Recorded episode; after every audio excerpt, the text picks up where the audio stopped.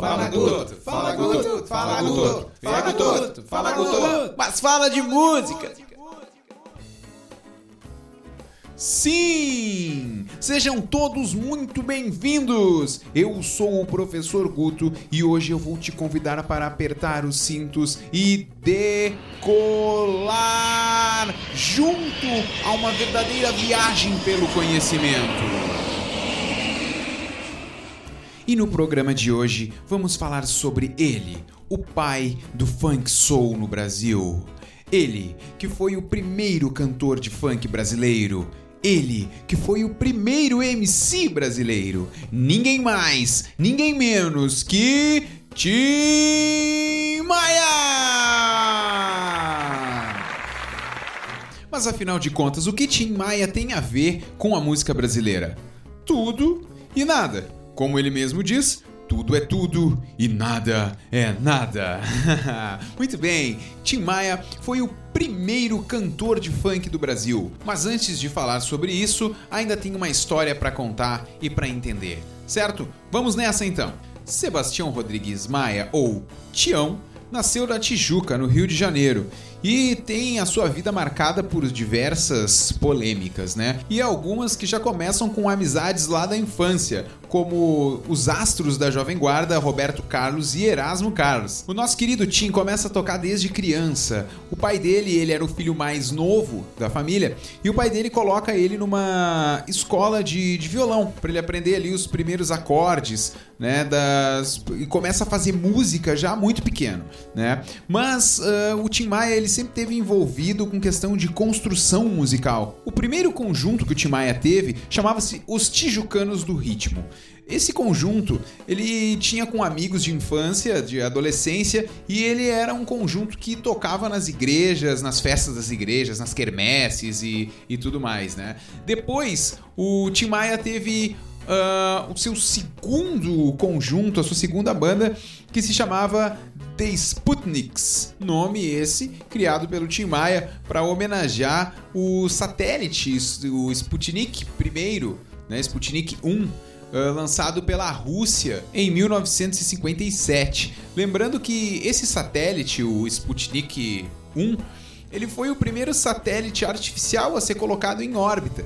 Né? Então isso marca muito aquele período de disputa entre Estados Unidos e União Soviética pelo espaço. Então nessa os Estados Unidos levaram a pior. Os russos chegaram na frente. Os Sputniks, eles tinham ninguém mais, ninguém menos na sua formação que o famoso rei Roberto Carlos. Roberto Carlos, então, nesse período, faz música junto com o Tim. Então, nos Sputniks, que eles começam a primeira relação musical, né? Lá nos Sputniks, eles têm essa primeira experiência de participarem de um conjunto juntos, né? Mas já vou dizer que a treta já começa ali, né? Até porque o Tim muito genioso e muito talentoso, não já não já não gostava muito de dividir com o rei uh, os aplausos e tudo mais. Então podemos dizer que lá nos Sputniks o Tim Maia já começa essa rixa com o Roberto Carlos, né?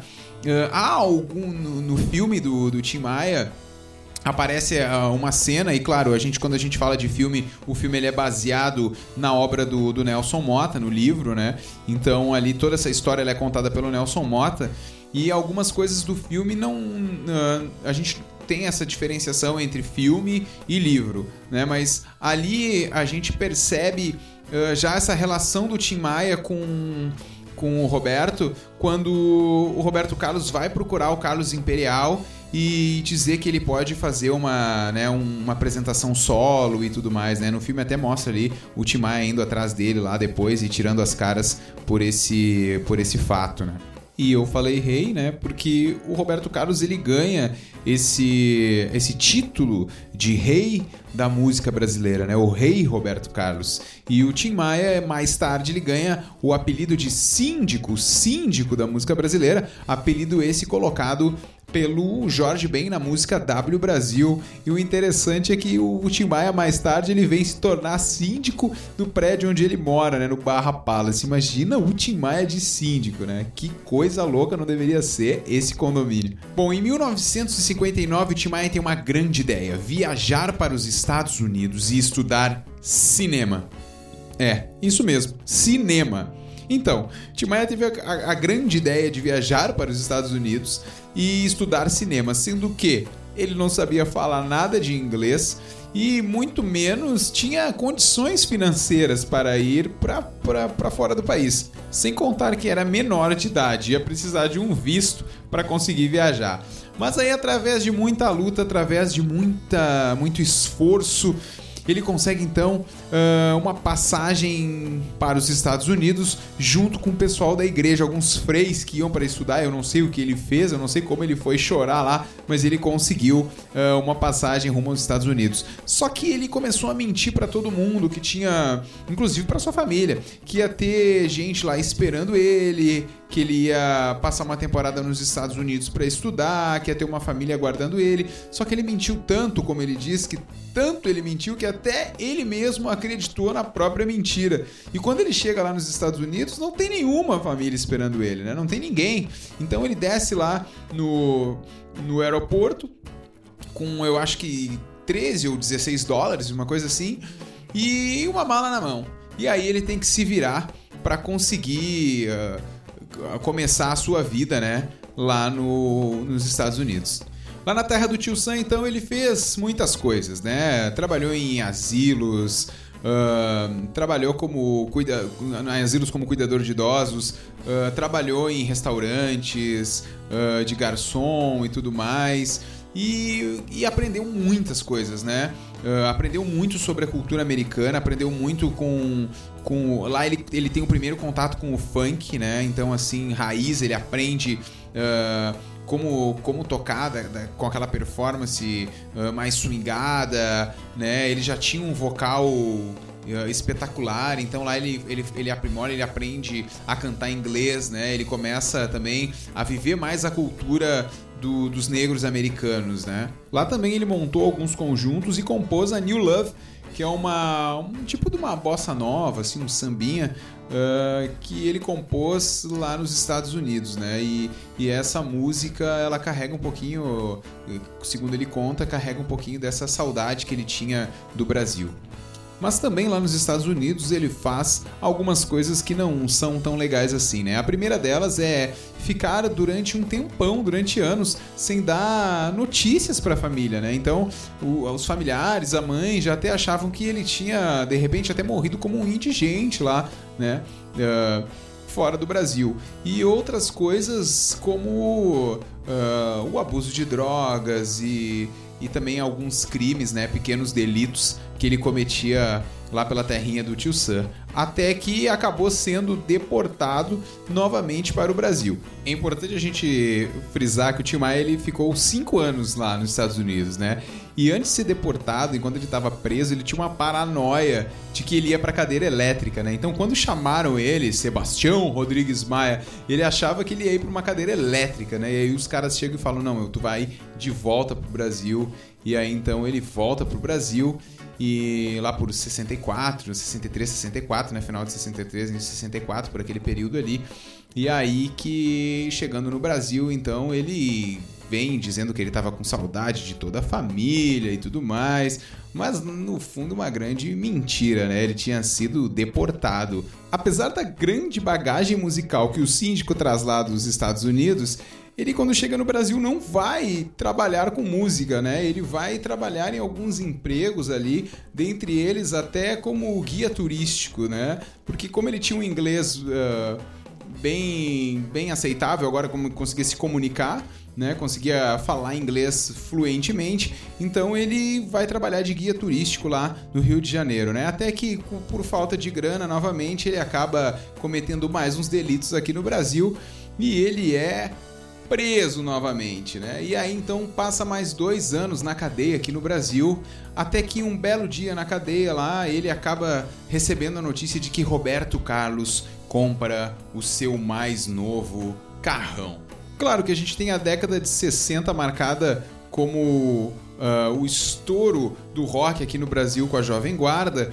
E, e, o Tim com dois grandes amigos fazendo um sucesso gigantesco, que é o Roberto e o Erasmo, ele acaba meio que, que ficando pirado com essa história, né? Ele pensa, poxa, como eu posso estar aqui desse jeito e o Roberto e o Erasmo fazendo um sucesso gigantesco no Brasil, ganhando muito dinheiro e eu aqui, né? E ele sempre disse que ele cantava muito mais que o Roberto. Bom, aí eu deixo para vocês, né? Quem canta mais, né? Quem cantava mais, Roberto, o Tim?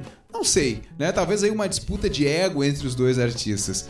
Na verdade, eu até sei, mas eu não vou falar, né? Bom, tiradas as conclusões, nós sabemos que essa relação ela é baseada em muitas polêmicas, né? O Tim então ele viaja para São Paulo em busca de um espaço na música. Ele vai à procura do Roberto Carlos com uh, a intenção de cantar no programa da Jovem Guarda, porque nessa época aí o Roberto Carlos e o Erasmo Carlos, junto com a Vanderleia, eles tinham o programa da Jovem Guarda que animavam as tardes de domingo, né, na televisão. E o Timaya então ele queria estar tá lá, ele queria estar tá nesse meio, ele queria colocar a música dele para aparecer para a galera, para o público brasileiro. Mas não foi tão fácil assim. E é aí que moram as polêmicas acerca então do Roberto e do Tim Maia, né? Uh, alguns vão dizer que o Roberto Carlos não fez questão de ajudar o Tim, né? Para começo de conversa, o Tim Maia ele não conseguiu um contato com o Roberto Carlos tão fácil. Né, ele teve que ir atrás realmente do rei. E conta a história que ele, na garagem onde o Roberto Carlos tinha. Uh, na garagem do apartamento lá onde o Roberto Carlos morava, ele, ele acabou se escondendo e esperou o Roberto Carlos chegar para conseguir um primeiro contato com Roberto Carlos, né? E aí temos muita polêmica que cerca essa, essa, essa fase conturbada aí aonde o Tim pede essa ajuda pro Roberto, né? E, não é atendido da forma que ele esperava, né? Até no filme rola uma polêmica, né? Rolou um caso de uma polêmica bem bem grande quando o filme retrata uma cena em que um secretário do Roberto, assim que o Tim vai pedir ajuda para ele, né? Uh, o Roberto Carlos manda o secretário dar uma grana pro Tim e o secretário dá umas botas uh, apertadas lá, umas botas pro Tim Maia colocar e joga a grana né, no chão para que o Tim Maia pegue. Então o Roberto Carlos, depois, num pronunciamento oficial, disse que, que não sabia dessa história, que ficou sabendo ali pelo filme, que, né, que, que isso não foi bem assim. Alguns fãs do time ficaram bem chateados com tudo aquilo que, que o filme mostrou. Né? Então, se isso foi verdade ou não foi, ficou essa, essa dúvida no ar aí, né? Então, uma, uma polêmica que envolveu, envolveu até a, a Rede Globo na época por, na, por quando a Rede Globo passou o filme como forma de seriado, eles cortaram essa parte, né? E colocaram um depoimento do Roberto Carlos falando do Tim, o que aumentou mais ainda essa polêmica, né? Sobre a questão do que aconteceu ou não aconteceu lá no passado, nessa fase aí que o Tim Maia pedia então ajuda pro rei.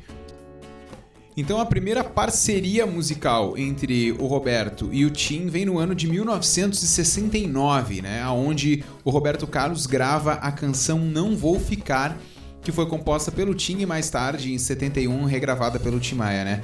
Essa foi a primeira música do Tim Maia a ser conhecida pelo público brasileiro, mas não conhecendo ele como cantor, e sim como compositor, né? O Roberto Carlos então grava essa canção, depois até utiliza numa das trilhas do, de um dos seus filmes, e o Tim Maia acaba sendo então ali conhecido pelos produtores e tudo mais através da composição dessa música. Então o Tim Maia ele vai fazer depois algumas participações em alguns discos, como backing vocal, e tem umas histórias bem curiosas, porque a voz dele era muito forte, né? Então, até pra backing vocal, ele, ele, ele sofria, porque a potência vocal dele acaba, acabava sobressaindo, né? Sobrepondo a voz principal.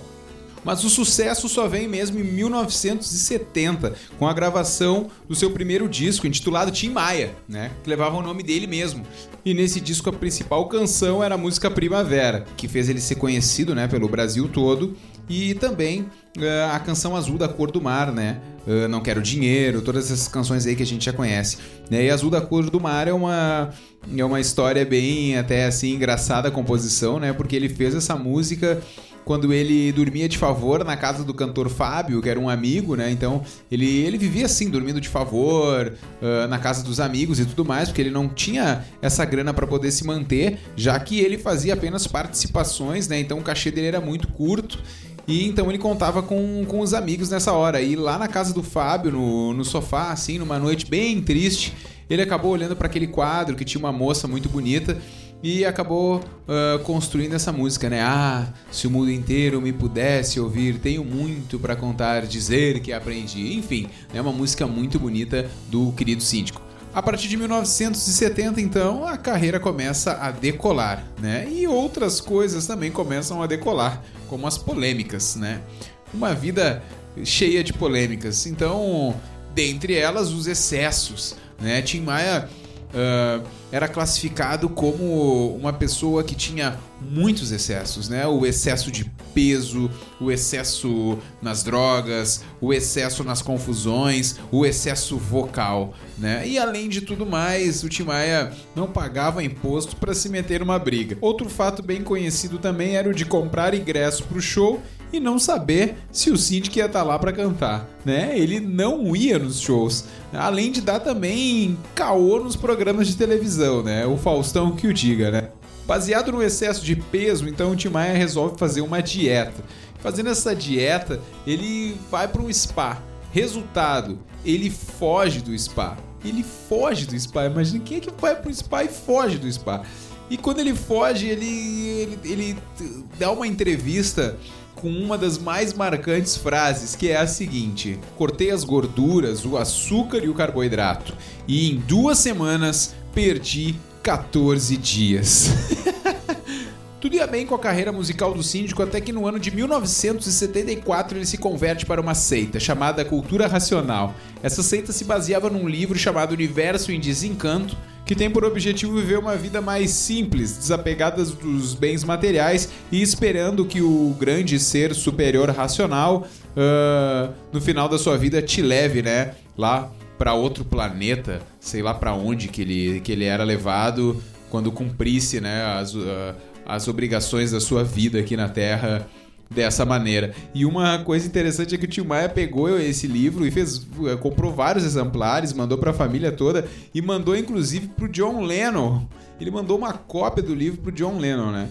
É nesse período também que ele grava os discos do Racional, né? É, dando um destaque então para a canção Que Beleza, que talvez seja a canção, talvez não, é a canção mais conhecida dessa fase racional do Tim Maia. Como ele estava mais sóbrio, ele não bebia, ele não usava drogas, ele cuidava da alimentação, então ele estava numa parte da vida aonde ele estava muito saudável. Isso contribuiu muito quando ele fez a gravação desses discos. A voz dele estava muito melhor, a performance dele estava muito melhor, né?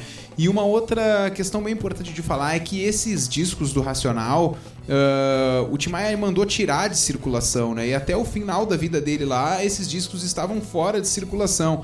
E ele foi. Esses discos foram. Eles entraram pro ranking dos 100 melhores álbuns brasileiros classificados pela revista Rolling Stones. E para quem uh, não sabe, essa revista ela tem uma, um peso gigantesco, né, mundial sobre crítica de música. Racional Volume 1 e Racional Volume 2. Da mesma forma que ele entrou para a seita do Racional tão rápido, ele saiu. Então, após descobrir lá que o pastor da seita uh, usando o dinheiro dele para comprar imóveis e tudo mais, ele se revolta, né, e sai da seita. Então ele tem que praticamente começar a carreira dele de novo, do zero, porque os fãs, enfim, não compravam mais discos, não iam nos shows, porque ele só queria fazer show falando sobre a cultura do racional e tudo mais, então ele começa tudo novamente, né? Até que ele lança então outros discos como uh, Timaya Disco Club, que tem músicas famosas, né, como Sossego, Acento Farol e A Fim de Voltar. O fato é que a cada ano que se passava, ele ficava mais difícil de, de se conviver, né? Ele tinha uma personalidade muito forte. Lá pelos anos 80, assim, ele chegou no ápice das confusões, né? Ele chegou a atirar num, num funcionário de uma empresa de energia elétrica, né? Para vocês verem se ele achava que estava sendo perseguido, estava andando armado e atirou no cara sem nenhum motivo. Fora isso, ele fala abertamente que ele estava fazendo show para produzir a Brahma, mas que na verdade mesmo ele gostava era de Guaraná Antártica. Gente, ele teve muitos contratos cancelados, mas ainda conseguiu o patrocínio da marca rival, ou seja, né, ele com toda essa confusão, ele ainda saiu bem dessa história. Bom, o que a gente sabe é que ele não dava muita bola para a saúde, né? O que acabou, o que a vida acabou cobrando caro, né? Uh, os excessos, além de problemas com depressão, fizeram com que o Timaya fosse ficando cada vez mais sem condições né, de exercer essa carreira artística dele. A equipe que trabalhava com ele já sentia os sinais, né, de que ele estava muito desgastado e tudo mais. Até que no ano de 1997 ele viaja para os Estados Unidos para refazer toda aquela viagem que ele fez quando ele era jovem e soou mais ou menos como uma despedida, né? Porque no ano de 1998 o grande mestre do soul nos deixa. No dia 8 de março de 1998, ele tinha um show marcado no Teatro Municipal de Niterói. Ele escondeu até mesmo da família a sua real situação de saúde, né?